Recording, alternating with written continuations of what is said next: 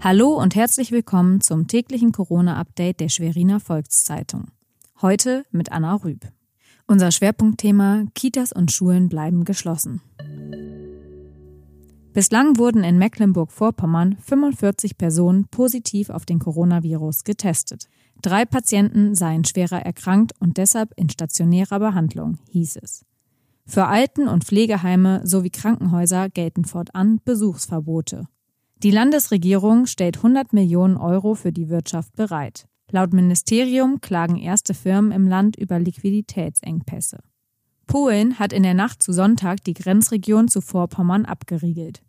Bis auf die Autobahn 11 nach Stettin und die Straße über Garz auf Usedom nach Swinemünde sind alle Straßenübergänge blockiert.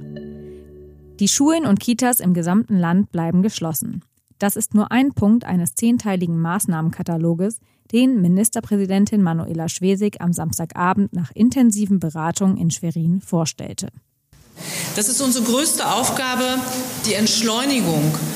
Dann, wenn der Virus sich nur ganz, ganz langsam verbreitet, können Menschenleben gerettet werden. So drastisch ist die Situation.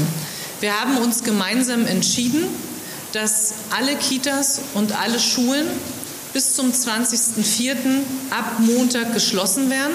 Alles, was wir jetzt an harten Maßnahmen auf den Weg bringen, ist zunächst zeitlich begrenzt und ist weniger als das, was notwendig ist, wenn der Virus unkontrolliert ausbricht und die, Be die Gesundheit der Bevölkerung massiv bedroht. Das war unser tägliches Corona-Update. Stand Sonntag 16 Uhr. Weitere Nachrichten und Hintergründe zum Virus gibt es jederzeit auf svz.de-corona.